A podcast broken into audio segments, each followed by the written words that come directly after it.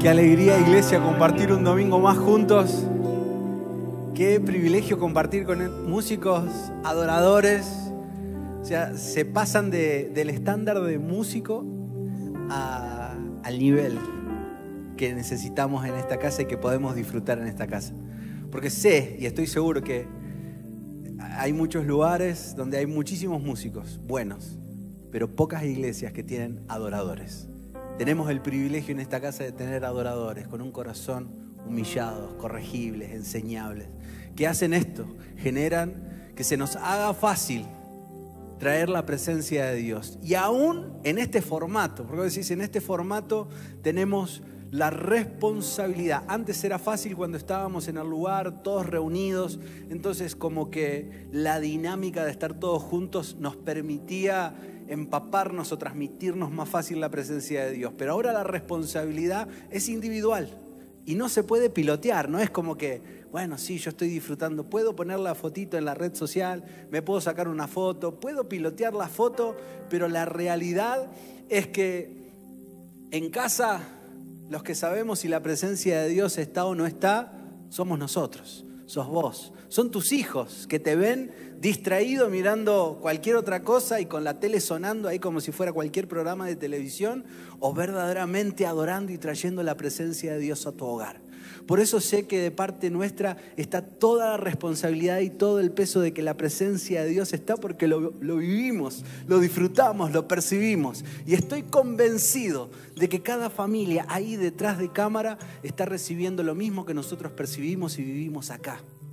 Pero por eso, aún así todo, si alguno de ellos se permitió distraerse, ahora sujeta tu distracción, tu cansancio, tu agotamiento. Hoy que arrancamos un poco más temprano y por ahí algún remolón quedó desconectado, ahora decís, voy a aprovechar este ratito, como cuando salía los domingos lleno de la presencia de Dios, ah, rebosando, lleno de palabras, lleno de alabanza, de adoración. Ahora me voy a permitir que eso suceda en casa.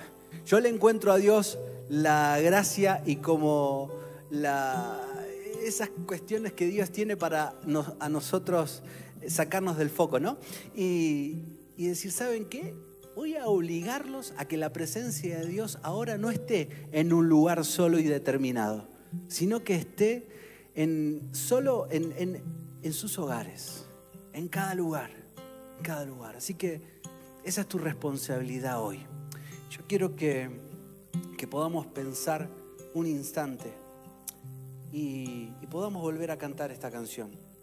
Eh, que puedas conectarte nuevamente con, con este tiempo.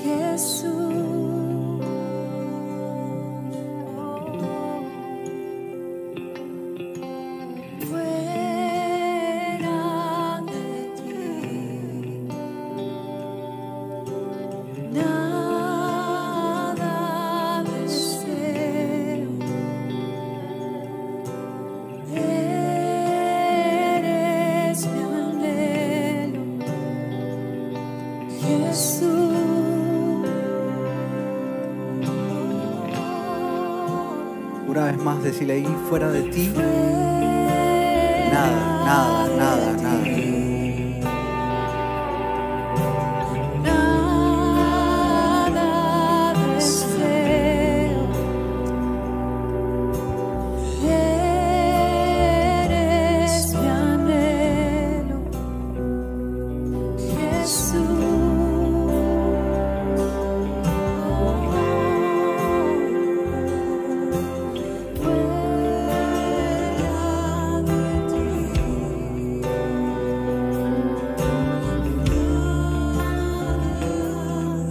Principio de este año nos tocó vivir una experiencia un tanto crítica. Quería contarles un poquito esto. Por varios años habíamos estado ahorrando para tener como unas vacaciones más lindas. Bueno, no se van a ir, ya saben que no se van y seguimos sonando. Y estábamos, tengo grabado en la memoria, viste que las cosas críticas te quedan grabadas en la memoria de una manera más fuerte. Te olvidas de un montón de detalles, de un montón de cosas, pero las crisis es como que ¡pum! se graban en el cerebro, en la memoria ROM, de una manera estática y no se van más. Y recuerdo un, un día, ya habiendo transcurrido algunos de nuestras vacaciones, en la que el mundo se congela, queda todo paralizado y nosotros fuera de Argentina recibo un mensaje, un llamado, varias llamadas perdidas. Estábamos en una zona que no teníamos mucha señal y dice, mira, subite al primer avión que encuentres, salí corriendo, agarra toda tu familia, hacé las valijas lo más rápido que puedas, subite a un taxi, Uber, lo que sea, y corre al aeropuerto y subite al primer avión que encuentres, llorale al agente de viaje, a la azafata, al que esté ahí en el aeropuerto y que por favor te suba al primer avión para volver a Argentina como sea. Imagínense ustedes en Bermudas así como, ¿qué hago? Y fue, recuerdo estar con el teléfono, mirando a mis hijitos, mirando a mi esposa y decir, ¿qué hago en este momento? Esos momentos de decisión de salir como loco, esperar. Y tampoco podía transmitírselos a ellos que estaban en un momento de disfrute momentos en los que uno tiene que llevar la carga absoluta. Dije, Señor, ¿qué querés con todo esto? Y sí, algo que le aprendí a Dios. Claro, ya veníamos con apenitas algunos mensajes de del otro lado del mundo, hay algunas situaciones complicadas, pero ahora se había acercado de repente todo mucho, se había acelerado todo más rápido. Y los mensajes de muerte, de enfermedad, eh, era difícil. Así que me tomé un tiempo ahí para orar y decir, Señor, yo tengo que confiar en vos, ¿qué es lo que querés? Y si le encuentro a Dios esta cierta picardía de querer probarnos a nosotros y que cada vez que me permite llegar a una instancia en la que se va a generar una crisis de algo que parecía que iba a estar buenísimo, pero de repente se transforma en una crisis, aprendí que Él tiene siempre en esos espacios una enseñanza y tiene algo que mostrarme. Así que fue, eh, les tengo que confesar que no fue fácil para mí como padre de familia descansar en esos momentos y disfrutarlo, decir, ay, sí, no pasa nada. No, uno lleva la carga y se, se me hizo como complicado al principio ir digiriendo qué era lo que Dios quería. Pero entendí que Él quería algo y que de una u otra manera tenía que esperar y ver que Él se manifestara de alguna u otra manera. Así que tomamos paz. Pasado ese día oramos con Mel y dijimos, bueno, esperemos a ver qué es lo que Dios quiere. Después les voy a seguir contando un poquito la historia, pero quería hacer esta primera introducción para que entendamos que muchas veces nos toca pasar por espacios en los que parecen que es nuestro mejor lugar, nuestro mejor momento, la mejor circunstancia. Y de buenas a primera, por un golpe en el tablero, se mueven todas las fichas, cambia el escenario y el mejor lugar se transforma en el peor lugar. Hechos 16, del 13 al 15, cuenta algo así. Pablo tiene una visión de un varón de Macedonia en el que le dice que por favor pasara por ese lugar. Entonces emprenden el viaje junto con Silas, llegan a Filipos y estando en ese lugar, ahí encuentran, estaban buscando un lugar para poder orar encuentran un grupo de mujeres, les hablan de Jesucristo y una de ellas, llamada Lidia, se entrega, entrega su vida a Jesús y se aferra a la fe de una manera increíble y los invita a ellos a que se puedan hospedar. Y hasta ahí todo bien. El viaje, me lo imagino a Pablo como diciendo, wow, la visión que tuve, el sueño que tuve se está cumpliendo, la palabra de Dios está corriendo, Dios está cumpliendo propósito. Parecía que estaba todo bien, pero como dice el dicho, no sé si, lo, lo usaste alguna vez, pero la calma antes de la tempestad. No sé si les pasó alguna vez, ¿no? Que está todo bien de repente, pero de buenas a primera, no sé, ahí el equipo. De repente está todo bien, llega mamá y la calma antes de la tempestad. ¿Qué es este desastre? Los platos, la casa. ¿Tuvieron alguna madre así? ¿Tuvieron alguien en casa que... Bueno, acá los adolescentes que están en el equipo trabajando con nosotros, todos se están riendo seguramente ahí, o la mamá que se levanta, o el papá, vamos a poner el papá también, porque hay papás que son la calma antes de la tempestad, se levanta de la siesta. ¿Qué pasa cuando se levanta papá y mamá antes de la siesta? La calma antes de la tempestad. Uh, ahí se levantó el viejo, se pudrió todo. Y hay una realidad en casa, ¿no? Que, bueno, muy parecido a lo que nos pasa acá, hay un, un efecto climático en Mendoza, que lo vivimos en carne propia hace dos veranos atrás, Claro, ignorantes nosotros y casi como subestimando el poder de ese efecto climático que todos conocen acá y saben lo que puede llegar a producir un sonda. Pleno verano, mucho calor, todas las ventanas de nuestra casa abiertas y de repente fue como en un torbellino de un par de segundos, un soplido, así. Pero les puedo asegurar que no fue más de 15 segundos al lado nuestro había una obra en construcción y toda la tierra de esa obra en construcción se metió de lleno en nuestra casa. Sacamos cuántos baldes de tierra. Ay, detalle importante. Melina acababa de limpiar la casa. El que abrió todas las ventanas fui yo, así que tuve la responsabilidad de barrer, juntar, limpiar, pero por todos los muebles, en toda la mesa, todo, todo, todo, absolutamente todo, tenía un depósito de tierra que saqué varios baldes. No lo podía creer, ignorante. estaba todo calmado, todo bien, pero de repente todo se transformó en un desastre. El versículo 16 de Hechos 16 dice, sucedió una vez cuando íbamos al lugar de oración, una vez más Pablo y Silas buscando el lugar de oración. Detalle importante, constantemente en este capítulo van a encontrar que ellos están buscando un lugar para ir, desconectarse y orar y conectarse con la voz de Dios. Que encontramos una muchacha poseída por un espíritu de adivinación.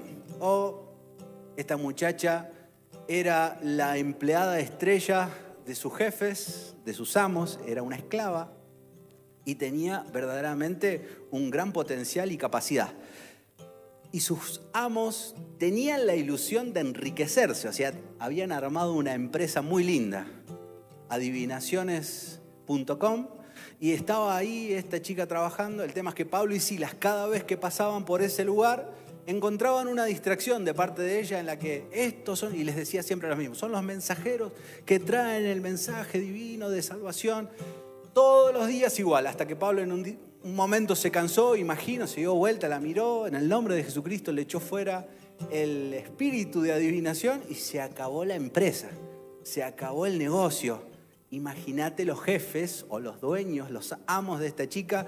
Ella feliz porque ahora estaba libre de la opresión de ese espíritu, pero todavía seguía siendo esclava y ya no era un negocio para ellos. Entonces se enojaron de una manera más que significativa. Pero encuentro acá un primer principio. Cuando Dios te llama a un viaje, cuando Dios te quiere llevar por algún lugar, hacer cumplir un propósito en un lugar determinado, el diablo de la misma manera que Dios propone y arma un plan y un propósito para tu vida, también el diablo va a armar una distracción. Y va a generarte una distracción, de la que sea y del entorno que sea. Lo único que le importa a él es que vos no, no escuches la voz de Dios. Entonces va a generar canales de distracción para que vos no puedas conectar tu oído espiritual con el propósito o con la voz del Espíritu Santo.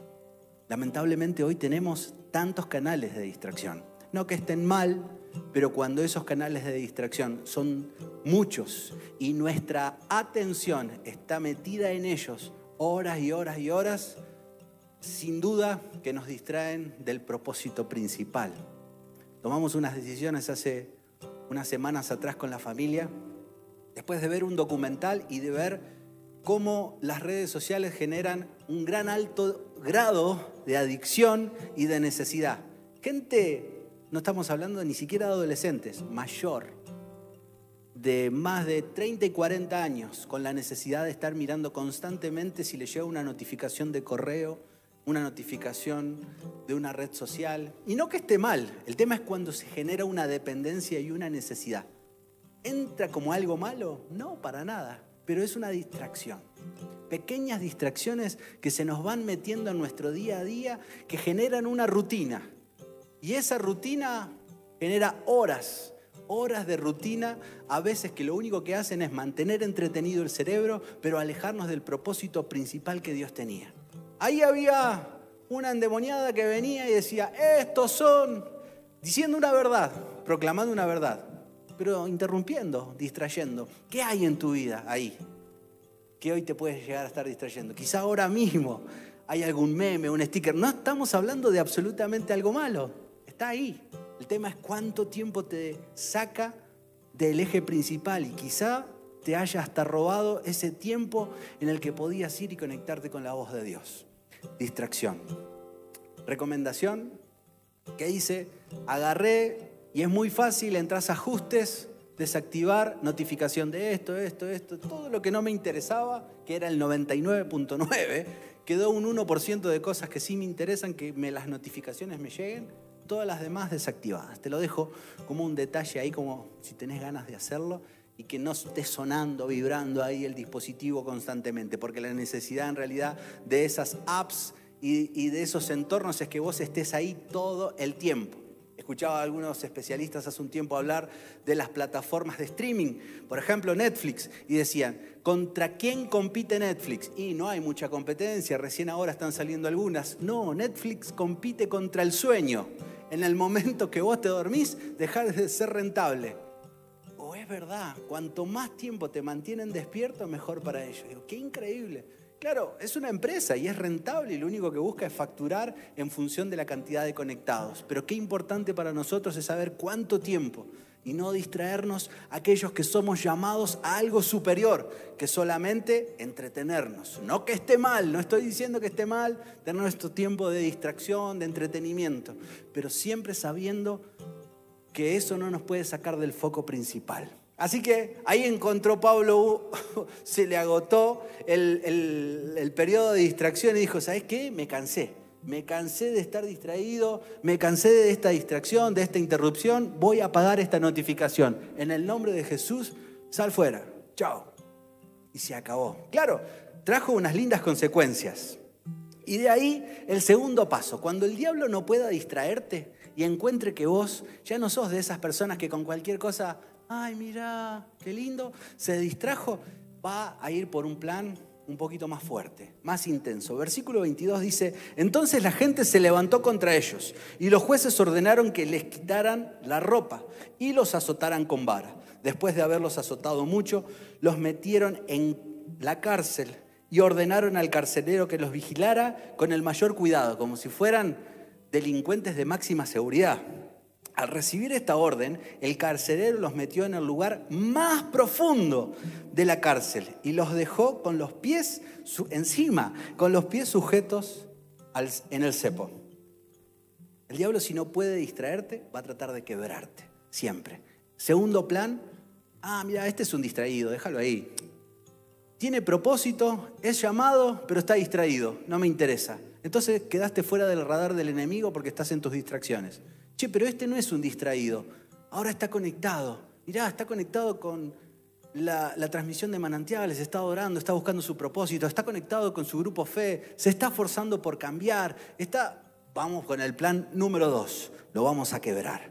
De alguna manera, el diablo va a buscar de quebrarte y meterte en un agujero oscuro para desanimarte y hacerte perder el sentido de propósito, quebrarte, llenarte de depresión, llenarte de derrota, robarte el llamado y robarte los sueños.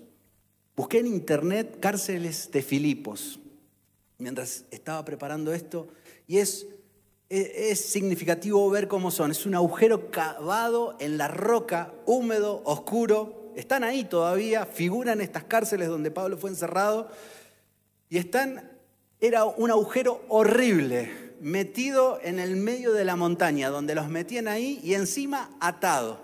En esas circunstancias se encontraban desnudos, porque les habían arrancado la ropa, imagínate, golpeados por el golpe de las varas que les debe haber generado inflamación en todo el cuerpo, por los azotes, y encima encadenados en un pozo, que si hubieran tenido ganas de ir al baño, tampoco había posibilidad, así que la única chance que había era de, aunque parezca humillante, la situación era completamente humillante, golpeado, encadenado y sin posibilidad de nada más. Y salvando las distancias de la violencia pensaba en esto, la similitud con lo que nos toca hoy en la actualidad. Quizá te sentiste en esta situación no desnudo, pero sí desprotegido, vulnerable, humillado en esta situación que nos toca vivir de pandemia como humanidad. Quizás si estás pasando un proceso de enfermedad, proceso de recuperación o el miedo al contagio, estás en esa sensación de dolorido físicamente, lastimado. Quizás estás ahí y te está tocando atender a alguien que está en esa situación. Y estás asistiendo a alguien en recuperación de enfermedad, sea del COVID o de cualquier otra enfermedad, y hoy estás ahí y te sentís así. Mira, él ni siquiera reacciona, pero yo me siento dolorido físicamente, humillado, lastimado. Y pensaba en esto de encadenado y metido en un pozo, privado de la libertad, sin poder salir, teniendo que salir ciertos días, con permisos, con controles por todos lados, encadenado quizá en lo espiritual a mis pecados, a mis adicciones, encadenado a mis miedos, a mis temores. Pero el versículo 25 se empieza a poner bueno. Y acá es donde vos decís, wow, vamos, en algún momento no puede ser tan bajonero esto. La historia tiene que cambiar y Dios se tiene que manifestar. Y ahí versículo 25, si lo tenés en tu dispositivo, en tu papel, en la Biblia, en lo que tengas, ahí abrilo y léelo conmigo. Cerca de la medianoche, a la medianoche, cuando todo se pone peor, cuando todo está muy oscuro, Pablo y Silas oraban y cantaban alabanzas a Dios mientras los otros prisioneros escuchaban. En cualquier lugar, en cualquier circunstancia, podemos orar y alabar. Con toda esa situación, con todo ese estado físico, con todo como ellos se sentían. Así todo, sobreponiéndose al físico, entendían por qué estaban en ese peor lugar, que en teoría tendría que haber sido el mejor lugar, pero ahora se había transformado en el peor lugar. Mira lo que dice Santiago 5:13. Algunos de ustedes están pasando por dificultades, que ore. Alguno está feliz, que cante alabanzas. Otra versión dice, si alguno de ustedes está triste, póngase a orar. Si alguno está alegre, alabe a Dios con cánticos. Yo quiero que ahora mismo nosotros podamos aplicar esto. Y hay una canción que es muy significativa con relación a esto. Yo no sé qué cantaba Pablo, qué cantaba Silas, pero vamos a hacer de cuenta que cantaban esta canción, que dice, no importa las circunstancias que estés pasando, lo único que Dios está esperando es que en medio de la crisis lo alabes, es que en medio de la crisis puedas elevar tu voz y lo alabes. Yo sé que creo que ahí va a salirle las letras, pero si no la conoces, que la aprendas. Y si la conoces, entonala. Porque esto es lo que Dios, en este domingo, hoy y en esta mañana, Dios está esperando que vos y que yo hagamos para conectarnos nuevamente y que el milagro venga.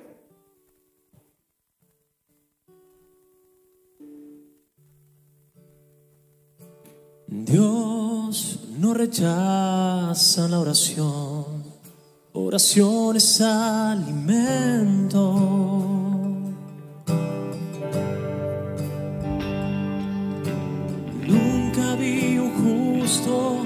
sin respuesta o quedar en sufrimiento.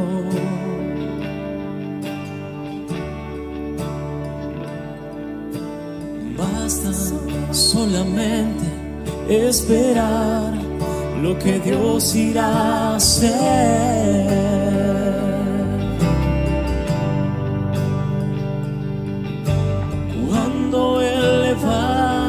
sus manos, es hora de vencer. Oh, alaba, simplemente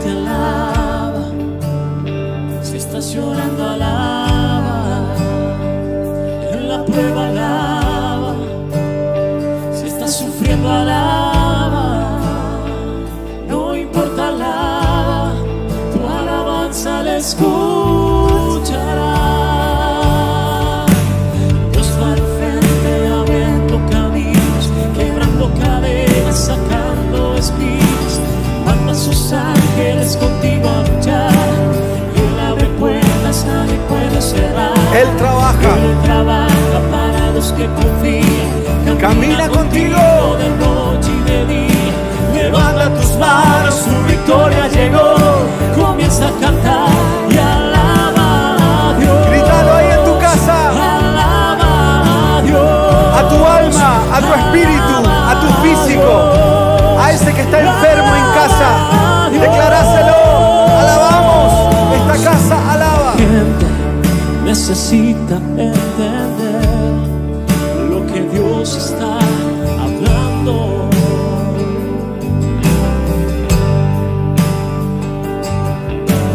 Cuando Él queda en silencio es porque está trabajando.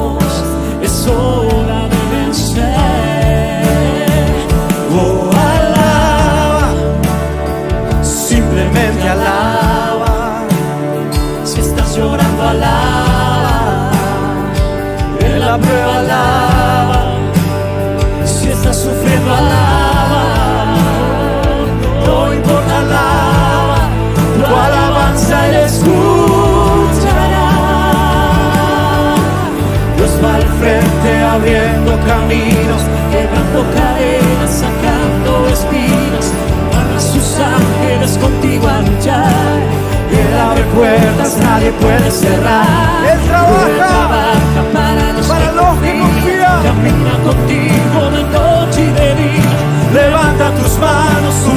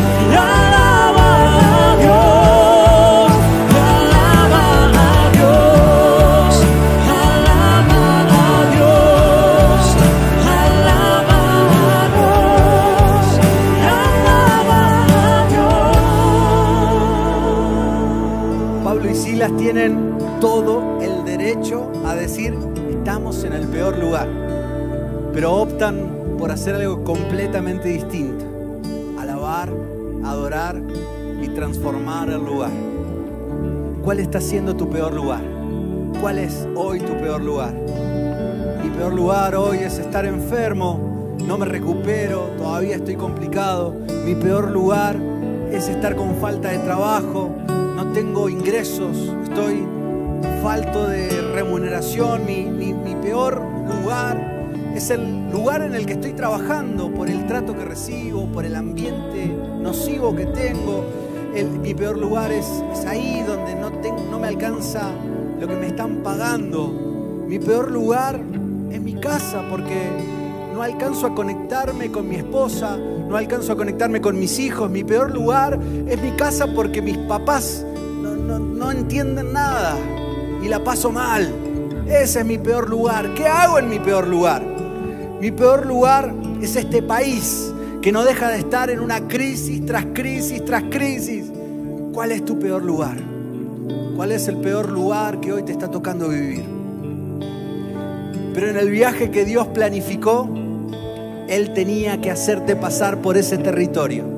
Porque en esa medianoche oscura, en ese lugar escondido y metido en, en el medio de la roca, húmedo, atado y sin poder hacer absolutamente nada, todavía te queda la voz para alabarlo y para adorarlo. Y en medio de tu medianoche puedas elevar tu voz y decirle, Señor, yo sé que el peor lugar en vos es transformado en el peor lugar. Que la peor realidad en vos es transformada en la mejor realidad. Que el peor diagnóstico en vos es transformado en vida y en sanidad. Por eso hoy puedo decirte una vez más, una vez más con toda mi fuerza, con mientras tenga respiración, mientras haya aliento en mi vida, saldrá alabanza y adoración y reconocimiento a tu nombre. Versículo 26. A mí es como que me da ganas de saltar, me pongo loco porque voy leyendo y digo, no, no, Dios no puede ser tan increíble. Versículo 26 dice, de repente un fuerte temblor sacudió con violencia las paredes los y los cimientos de la cárcel en ese mismo instante todas las puertas de la cárcel. No dice solamente a los privilegiados, no dice solamente a los ungidos. Mira, esto es solamente para los ungidos, pastores, apóstoles y nada más. Dice todas, todas las puertas de las cárceles se abrieron y las cadenas de los prisioneros se soltaron cuando nosotros oramos y alabamos a Dios en nuestra peor noche traemos la presencia de Dios a nuestro hogar. Y siempre que Dios esté, Él trae un milagro de la mano. Así que yo quiero que podamos cantarle una vez más. Alaba, alaba, alaba a Dios. Y te lo puedas decir a tu alma. Alaba.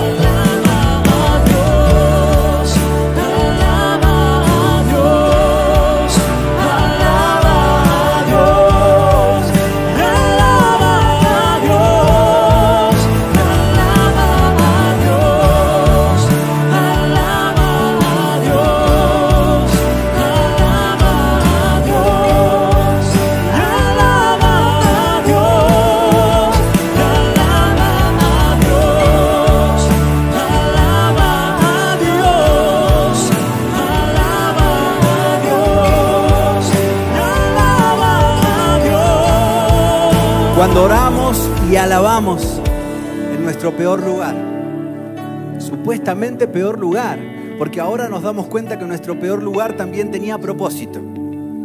Dios lo sacude, hace un terremoto individual, personalizado para vos, lo sacude y hace que todo lo que te tenía atado y encadenado se rompiera, se rompe y viene libertad. Tu salud hoy sale de la prisión de la enfermedad. Tu familia hoy sale de la prisión del desacuerdo. Tu economía hoy sale de la prisión de la escasez. Tus sueños hoy salen de la prisión de la frustración. Tu vida hoy sale de la prisión de la muerte o del diagnóstico de muerte.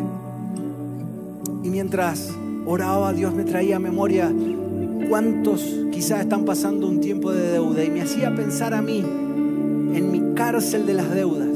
Y decir, ¿cuándo fue que yo te empecé a dar libertad? Cuando obedecí, cuando me comprometí con ser un buen administrador, pero también cuando te creí y dije, Señor, yo pacto porque este tiempo se termine.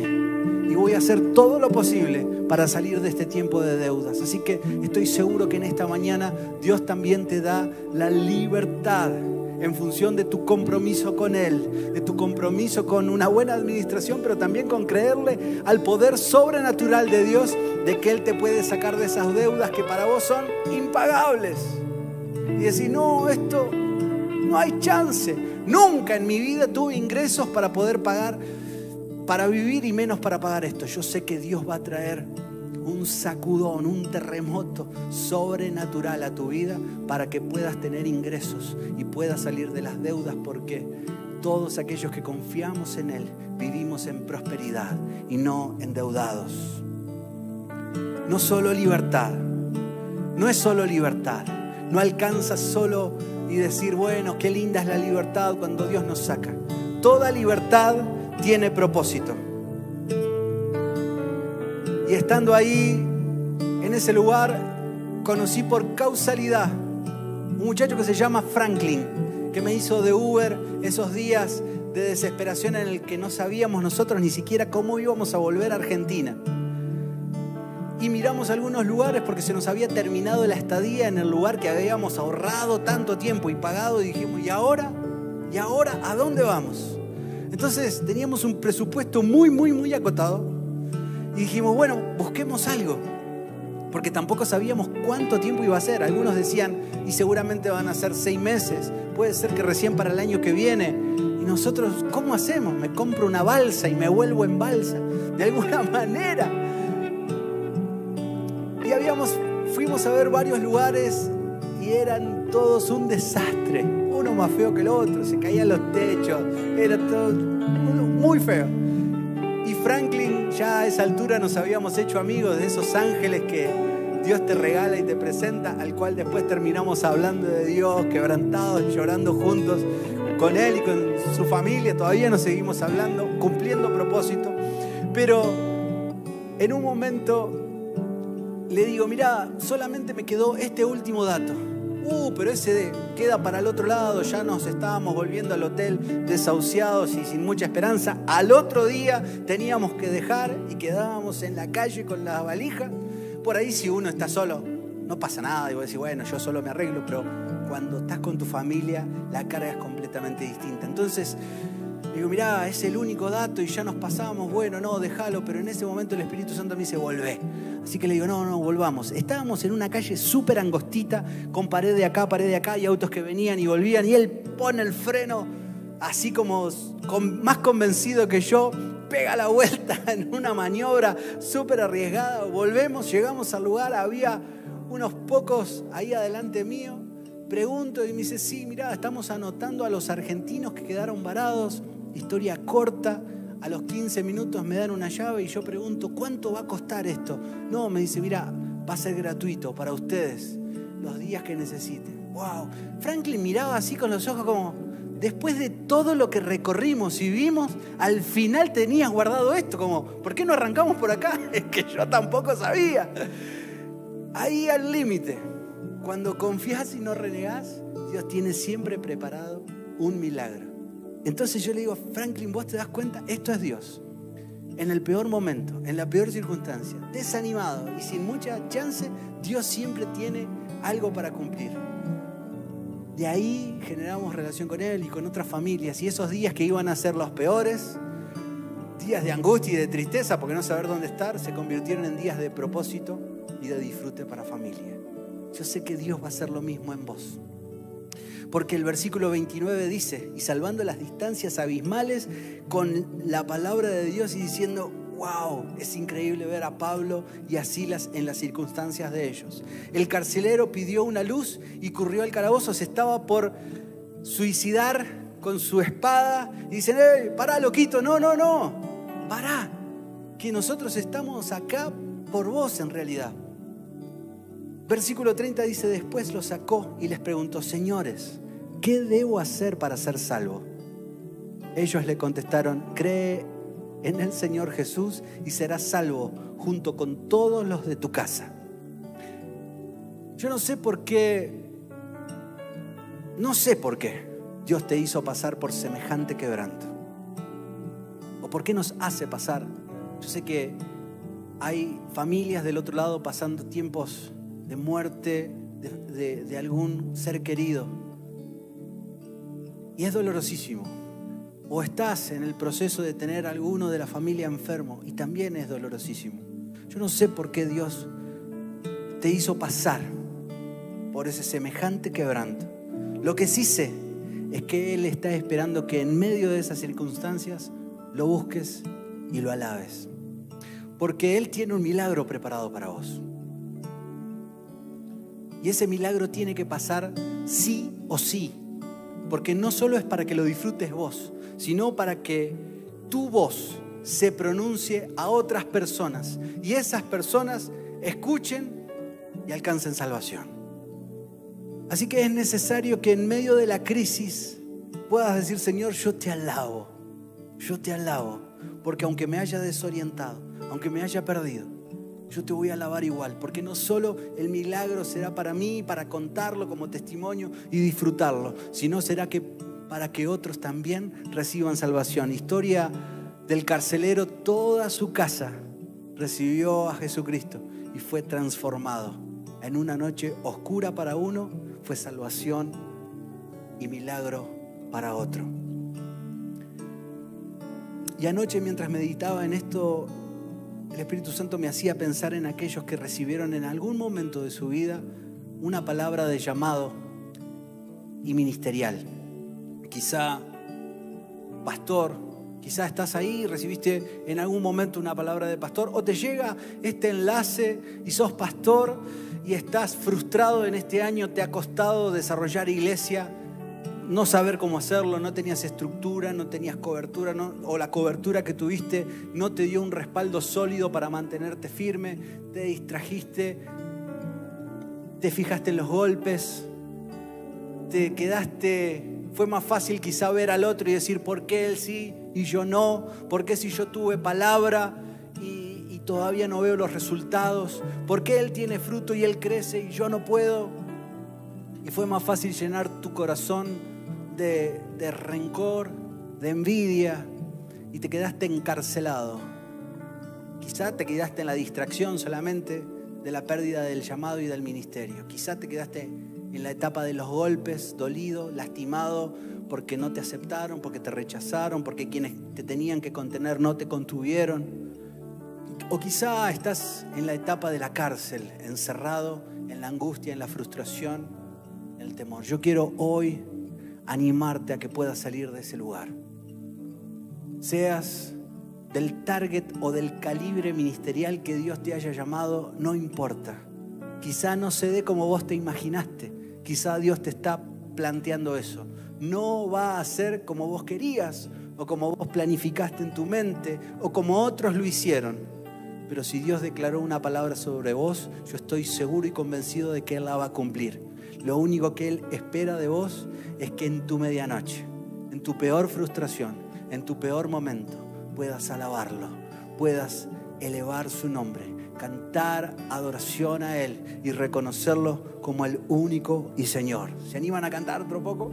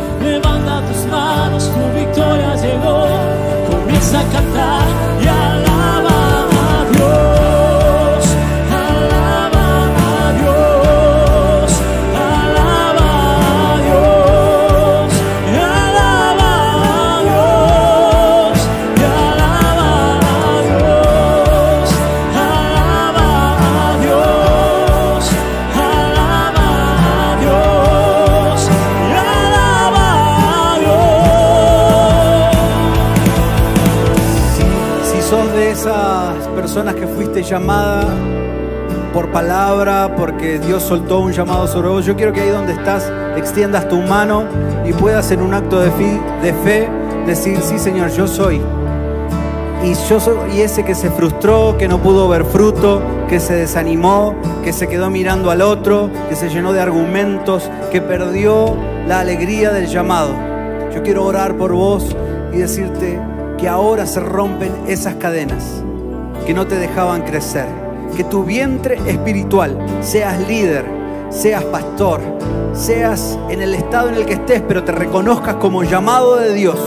Ahora tu vientre espiritual se vuelve fértil, se vuelve a tu vida la felicidad y la plenitud de ser un llamado.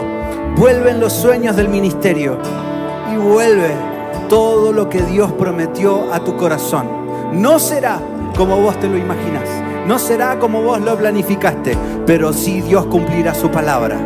Mientras lo alabes, mientras tu voz en el peor momento y en la peor circunstancia, nunca deje tu boca de pronunciar adoración y alabanza y reconocimiento a Él, Dios irá de tu lado y el cielo estará a tu favor. Alaba a Dios.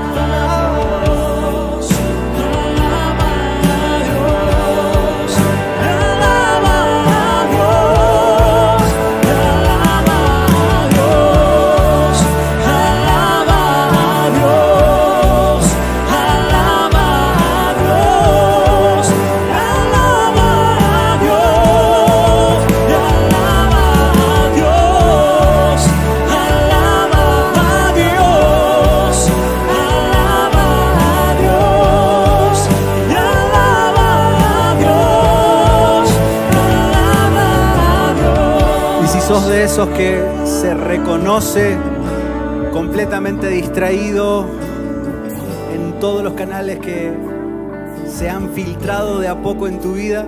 Sos de esos que se han quedado dolidos por los golpes de la vida, por los golpes de la circunstancia, o si ya estás en el estado de, mira, estoy encarcelado, siento que no, no puedo ni siquiera salir por mis adicciones, por mis pecados, por la enfermedad, por la circunstancia, estoy a cepos. En cada, en cada tobillo siento que tengo un cepo y que no me deja avanzar y caminar. Yo quiero que hoy ores conmigo y puedas decirle al Señor así, Señor, aunque hoy me toque estar en el peor lugar, yo te alabo, porque confío en vos. Sé que todos tus planes son para bien. Que veré en mi vida el milagro que me librará de toda cadena, de todo cepo y de toda cárcel. Solo será una noche. No pasaré en este lugar más de una noche. No me quedaré encerrado de por vida en este lugar, porque creo que vos tenés preparado ese sacudón espiritual que abrirá los grillos, que abrirá los cepos, que abrirá las puertas y que me dará libertad.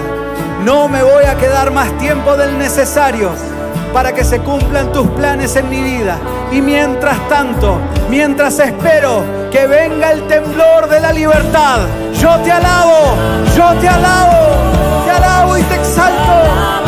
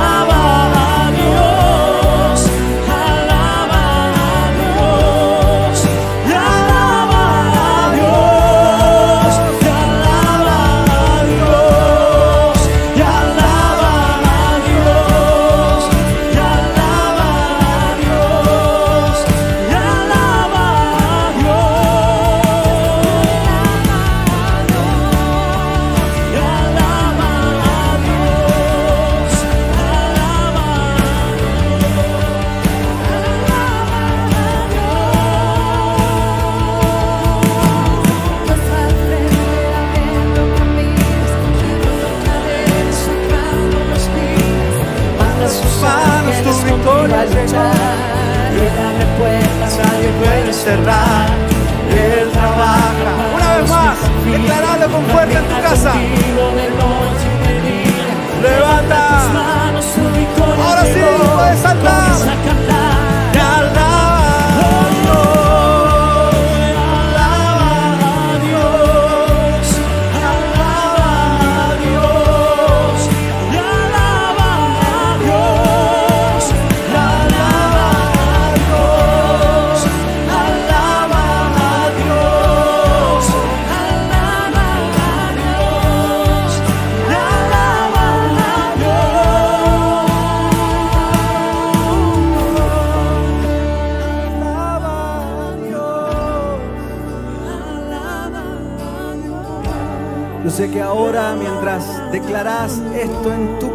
Te lo declarás a vos mismo. La sanidad está siendo real en tu vida. Declaramos sanidad sobre la vida de Jorge Verdi, sobrenaturalmente. Yo declaro en el nombre de Jesucristo una intervención sobrenatural sobre él, unido a toda la iglesia, sobre él, sobre todos los que estén pasando un proceso de infección en sus pulmones, sobrenaturalmente ahora. Y cubrimos a nuestro pastor también. Declaramos toda neumonía, pulmonía en cualquier persona de tu pueblo será sano por la fe y por la llegada del milagro. Ahora nosotros intercedemos sobre ellos y en el nombre de Jesucristo, nombre sobre todo nombre, autor de la vida, el que tiene el poder de la vida y de la muerte y el que quebrantó la enfermedad en la cruz del Calvario. En el nombre, sobre todo nombre, declaramos sanidad sobre todos los enfermos de la casa, en el nombre poderoso de Jesucristo. Amén. Amén. Amén. Esta semana será una semana de empezar a recuperarte y ver cómo Dios obra en favor de tu físico, en favor de tu casa, en favor de, tu, de tus hijos, en favor de tu matrimonio, en favor de todo lo que te rodea. Todo va a prosperar, porque Dios ya comenzó a sacudir los cimientos de lo que te encarcelaba. Dios te bendiga. No dejes de alabarlo y no dejes de clamar tu peor momento.